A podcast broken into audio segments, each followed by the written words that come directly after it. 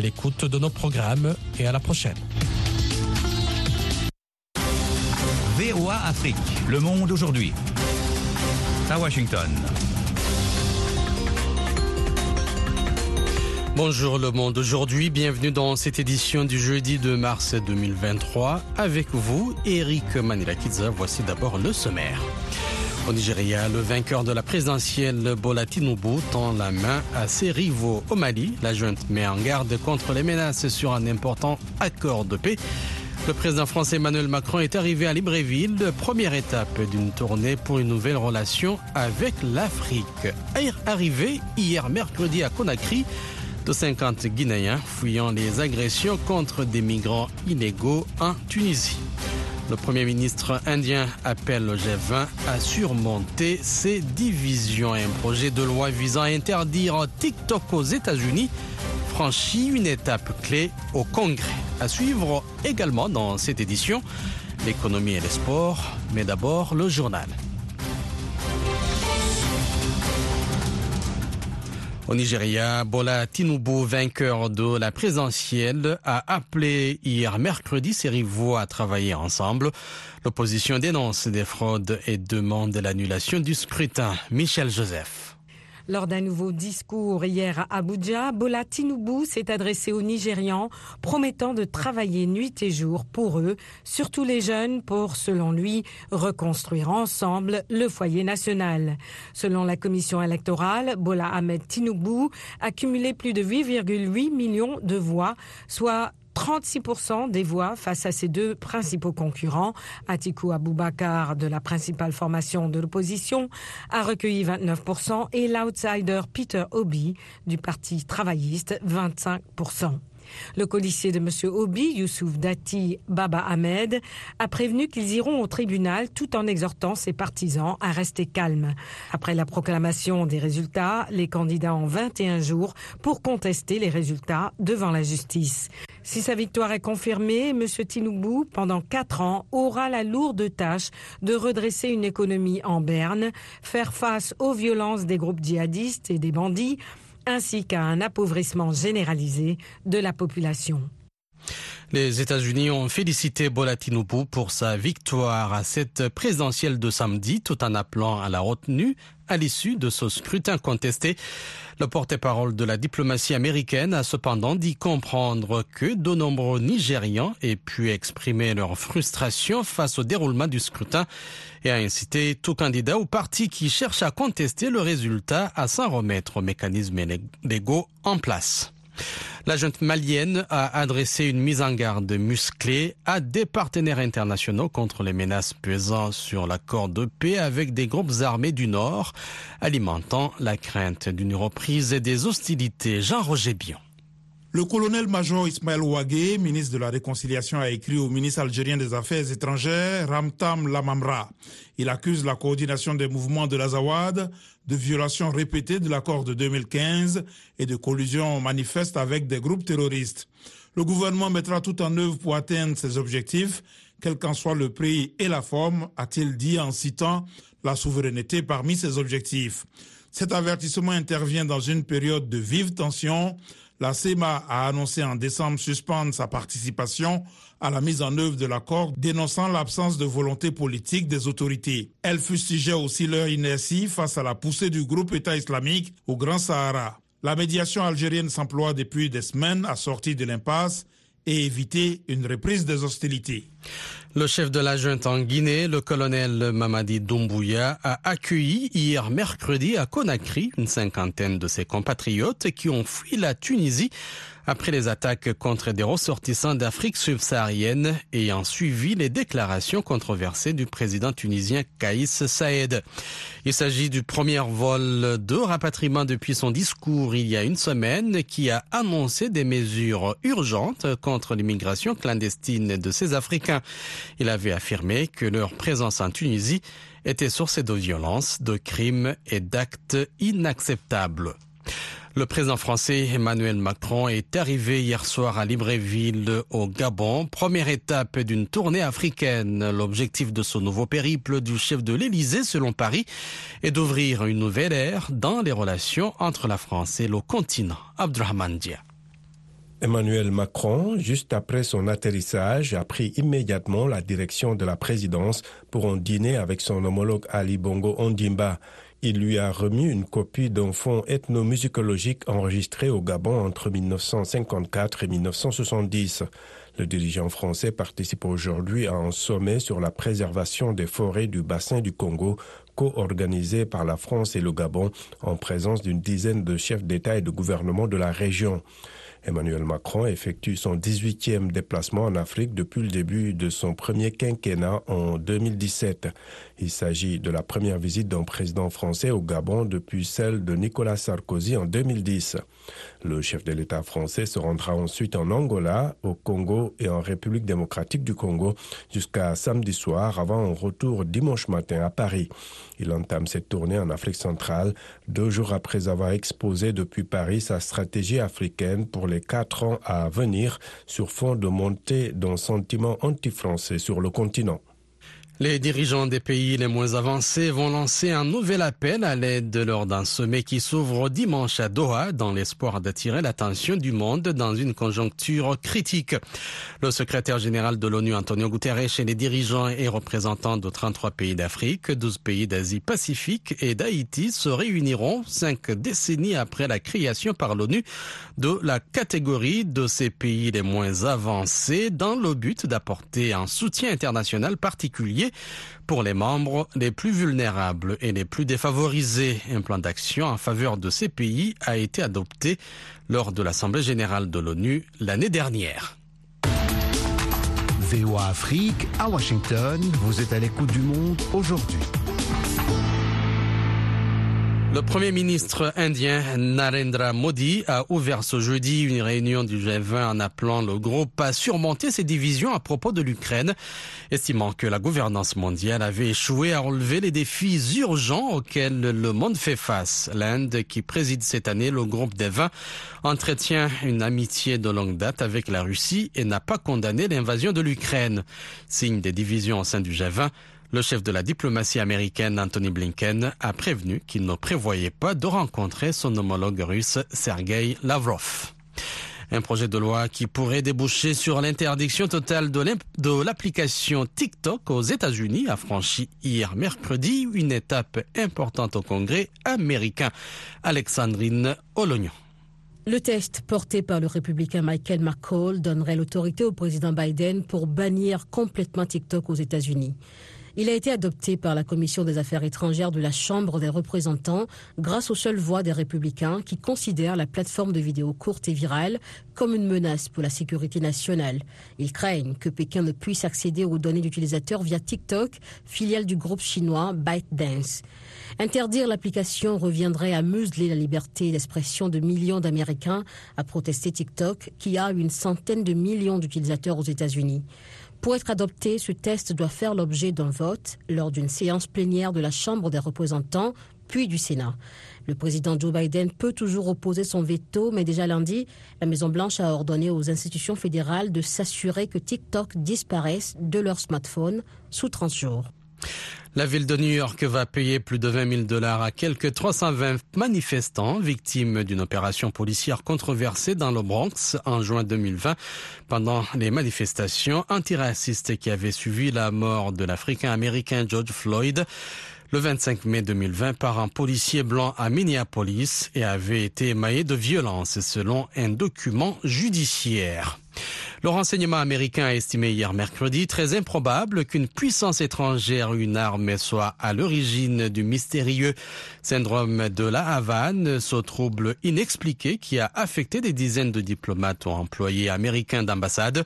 Le renseignement américain estime encore que les symptômes observés par ces employés étaient probablement dus à des facteurs n'impliquant pas une entité étrangère comme des conditions préexistantes, des maladies conventionnelles ou des facteurs environnementaux selon le communiqué. Cependant, ces conclusions ne remettent pas en cause ni ne minimisent en rien les troubles réels rapportés par les personnes affectées.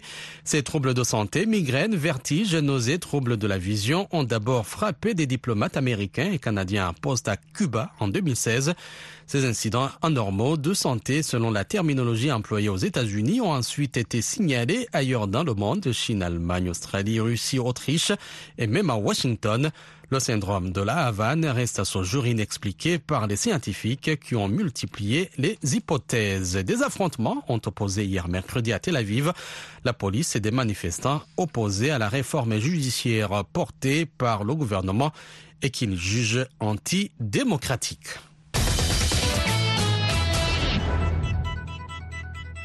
Vous êtes à l'écoute du monde aujourd'hui sur VOA Afrique et voaafrique.com.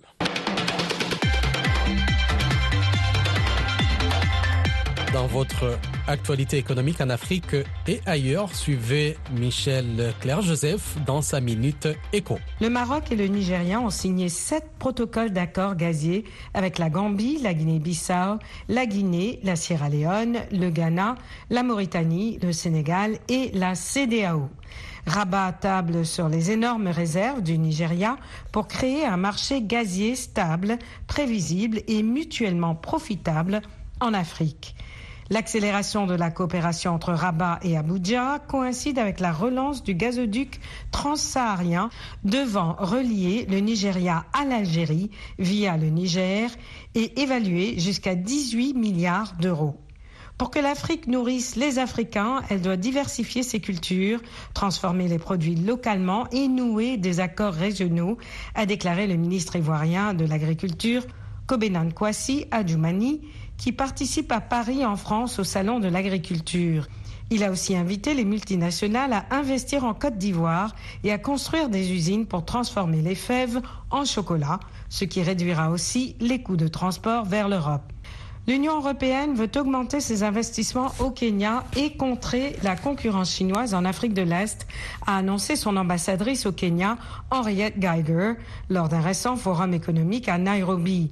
Les engagements comprennent une promesse de don de 200 millions de dollars de la Banque européenne d'investissement visant à soutenir les entreprises d'Afrique orientale et australe touchées par la guerre en Ukraine. Et sans transition, nous passons à votre page sport avec Nanit Talani. Bonjour Nanit. Bonjour Eric. Bonjour à tous. Début ce jeudi des quarts de finale de la Cannes U20 qui se poursuivront demain vendredi. Première affiche de ces quarts de finale à 15h au stade international du Caire avec un derby ouest-africain qui oppose les Lions de la Teranga du Sénégal aux Guépards du Bénin.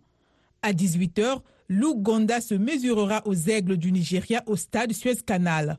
Demain vendredi, pour les deuxièmes quarts de finale, les Scorpions de la Gambie affronteront les Faucons de Gédiane du Soudan du Sud. Ensuite, les Diables Rouges du Congo-Brazzaville joueront contre les Aigles de Carthage de la Tunisie à 18h au stade international du Caire. La tournée du trophée de la Coupe du Monde féminine FIFA 2023 visite déjà les 32 nations participantes au tournoi depuis le mois dernier. Et oui, la plus grande tournée du trophée de la Coupe du Monde féminine de la FIFA s'est embarquée le mois dernier dans un voyage mondial à travers la planète avant le début de la compétition en Australie et en Nouvelle-Zélande le 20 juillet 2023. Le but est d'encourager les femmes et les filles à mettre en valeur leurs capacités et leur créativité footballistique. Les dates clés du programme de la tournée incluent des arrêts en Chine du 9 au 11 mars, en Afrique du Sud les 22 et 23 mars, au Brésil les 29 et 30 mars et aux États-Unis du 10 au 14 avril. Plusieurs pays feront également partie de la tournée pour la première fois. Parmi eux, la Zambie, le Maroc, la Colombie, le Costa Rica, le Danemark, les Philippines, la République d'Irlande, la Suisse et le Vietnam. Enfin, l'ancienne athlète Sherman Brooks a été nommée mercredi à la tête de la Fédération canadienne de football. Sherman Brooks est la première femme à accéder à ce poste au moment où l'organisation tente d'apaiser les tensions avec l'équipe féminine qui dénonce les inégalités femmes-hommes. Elle devient aussi la première personne de couleur à occuper cette fonction après avoir siégé en tant que vice-présidente pendant deux ans, a annoncé la fédération dans un communiqué. L'athlète, première canadienne à avoir participé à cinq Jeux olympiques, devient présidente par intérim après la démission lundi de Nick Bontis, lâché par les 13 fédérations provinciales et territoriales. Charmel Brooks est également impliqué au sein de différentes organisations sportives telles que le Comité international olympique ou la FIFA. Et c'est tout pour les sports. Merci Daniel.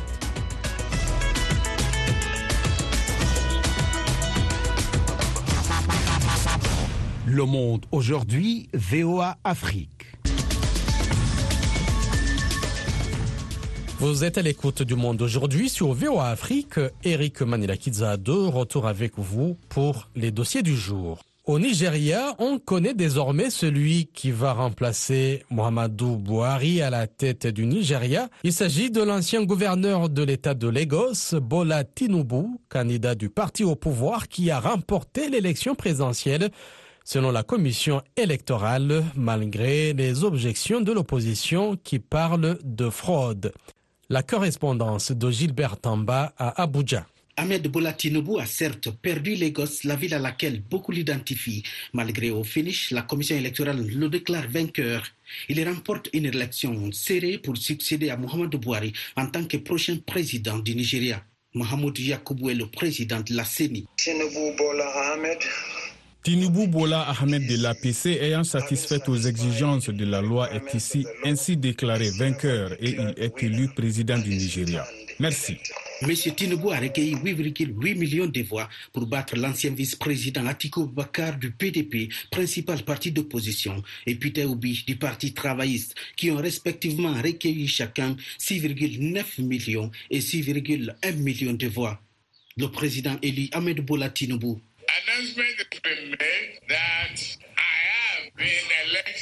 L'annonce a été faite que j'ai été élu président de la République fédérale du Nigeria. C'est une sérieuse mission et je l'accepte. L'ancien gouverneur de Lagos et influent politicien a finalement réussi son pari de devenir le cinquième président du Nigeria depuis le retour de la démocratie en 1999. L'activiste Hamza Laval appelle déjà à tourner la page des tensions électorales. Les élections sont passées. Oui, nous avons convenu qu'il y a eu des problèmes, mais nous devons aller de l'avant. Nous devons nous rassembler autour de notre gouvernement et du peuple et nous assurer qu'il y a la paix, qu'il y a la loi et l'ordre.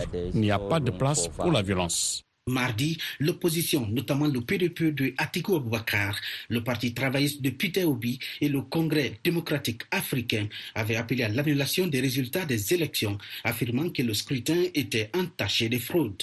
Gilbert Tamba pour VOA Afrique, Abuja. Vous êtes à l'écoute du monde aujourd'hui. Retrouvez-nous aussi sur Internet, Facebook et sur votre portable. La ministre burkinabé des Affaires étrangères, Olivier Rouamba, dit ne pas comprendre le refus de l'Union africaine de réintégrer son pays, le Mali et la Guinée, dans l'Union africaine. Lors du récent sommet de l'Union africaine en février dernier, ces trois pays avaient demandé leur réintégration dans l'Union. Madame Olivia Rouamba revient aussi sur les sanctions imposées par la CDAO. C'était lors d'un entretien exclusif qu'elle a accordé à nos envoyés spéciaux à Ouagadougou, Thierry Kaoré et Yakuba Ouedraogo. Quand on parle aujourd'hui de questions de sécurité, de questions humanitaires, et sans pour autant associer le Burkina Faso et le Mali, qui constituent quand même des pays de la ligne de front quant à la lutte contre le terrorisme. Les décisions qui seront issues de ces différentes rencontres-là ne vont pas en fait refléter la réalité. Parce qu'une chose est là, entendre une chose et la vivre, c'est carrément différent.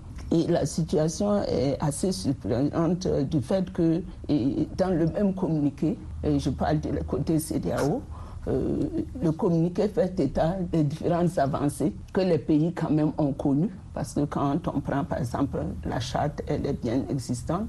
On a un, parlement de transition qui est là. Il y a un chronogramme euh, qu'on est en train de finaliser. il y a des travaux qui se tiennent euh, de façon régulière avec la CDAO qui envoie des, délégations. Et, même que on a même un mécanisme de suivi et d'évaluation qui a été entériné justement par la CDAO. C'est autant d'aspects positifs quand même qui montrent la bonne volonté de ces différentes autorités-là d'aller dans le sens euh, de, de ces organisations-là. Donc nous ne comprenons pas pourquoi ce refus. D'aucuns disent qu'ils ont simplement appliqué les textes. Pensez-vous que ces textes de l'Union africaine et de la CEDEAO ne sont plus en phase avec ce que vivent les populations dans la réalité? Bon, Même parlant de ces textes-là, je me dis quand même que son application pose problème. Parce que quand vous faites le tour d'horizon en Afrique, récemment, on a vu des cas qui, qui, qui laissent quand même assez perplexes euh, et qui nécessitaient même euh, que des sanctions, peut-être plus que les nôtres, soient prises à l'encontre euh, d'éventuels États. Mais rien n'a été fait et rien n'a été fait. Quand vous parlez de cas, vous parlez concrètement de quel cas par exemple? Euh, Je ne peux pas citer de, pays. La CDAO a sanctionné des membres des gouvernements maliens, burkinabés et guinéens d'interdiction de voyager. Est-ce que cela complique davantage les relations entre le Burkina Faso par exemple et l'instance sous-régionale? Je voulais faire une précision. C'est quand même la conférence des chefs d'État et qui, lors de la tenue de son sommet extraordinaire, a pris cette décision et aurait été le président euh, de la commission euh, de la CDAO. on allait peut-être pointer du doigt l'institution. parce que le politique est là, l'aspect technique est là aussi, et la question d'expertise aussi est là. Et vous verrez même que la CDAO a pris part même euh, justement aux, aux, festivités du FESPACO. J'ai même reçu la commissaire euh, chargé des questions économiques euh, avec qui j'ai échangé. Et j'avoue que quand on, écoute les uns et les autres, je dirais même que cette décision ne fait pas l'unanimité et son application même euh, laisse à désirer. Parce que quand on parle de hauts fonctionnaires, je me demande qui ça peut bien être. on, se, on se dit que ce sont les ministres et autres. Non, on a dit les membres du gouvernement et les hauts fonctionnaires. Je ne sais pas qui est les hauts fonctionnaires. C'est ambigu tout ça? Plus pour moi. Alors, est-ce que vous vous sentez de plus en plus incompris? Quand je dis vous, je parle du Burkina, du Mali et de la Guinée. Incompris, je ne dirais pas trop, puisqu'il y a certains États euh, pris individuellement voilà, qui nous soutiennent. Olivia Ruamba, ministre burkinabé des Affaires étrangères, un entretien exclusif à suivre sur votre site voafrique.com et sur nos réseaux sociaux. Coup d'envoi au Gabon des travaux du One Forest Summit pour Libreville et Paris qui sont à l'initiative du projet. Il s'agit d'une rencontre pour avancer sur l'action climatique et la préservation de la biodiversité. Une quinzaine de chefs d'État étrangers y sont annoncés, dont le président français Emmanuel Macron. Le reportage de notre correspondant à Libreville, Ismaël Obiangze. Déjà en conflit avec la faune, une nouvelle menace pèse sur la survie de la communauté autochtone de Massa en Ogo Vindo. Il s'agit de l'exploitation de leurs terres ancestrales par les compagnies forestières. Béatrice, une cultivatrice de 69 ans, est visiblement indignée par cette situation. L'exploitation, ça dévaste tout. Ils n'ont pas de respect. Ils gaspillent, ils piétinent par là, ils piétinent par, par-ci. Donc voilà pourquoi on veut préserver là-bas. Nous sommes nés là-bas. Nos parents, nos grands-parents, nous avons de vieux villages là-bas.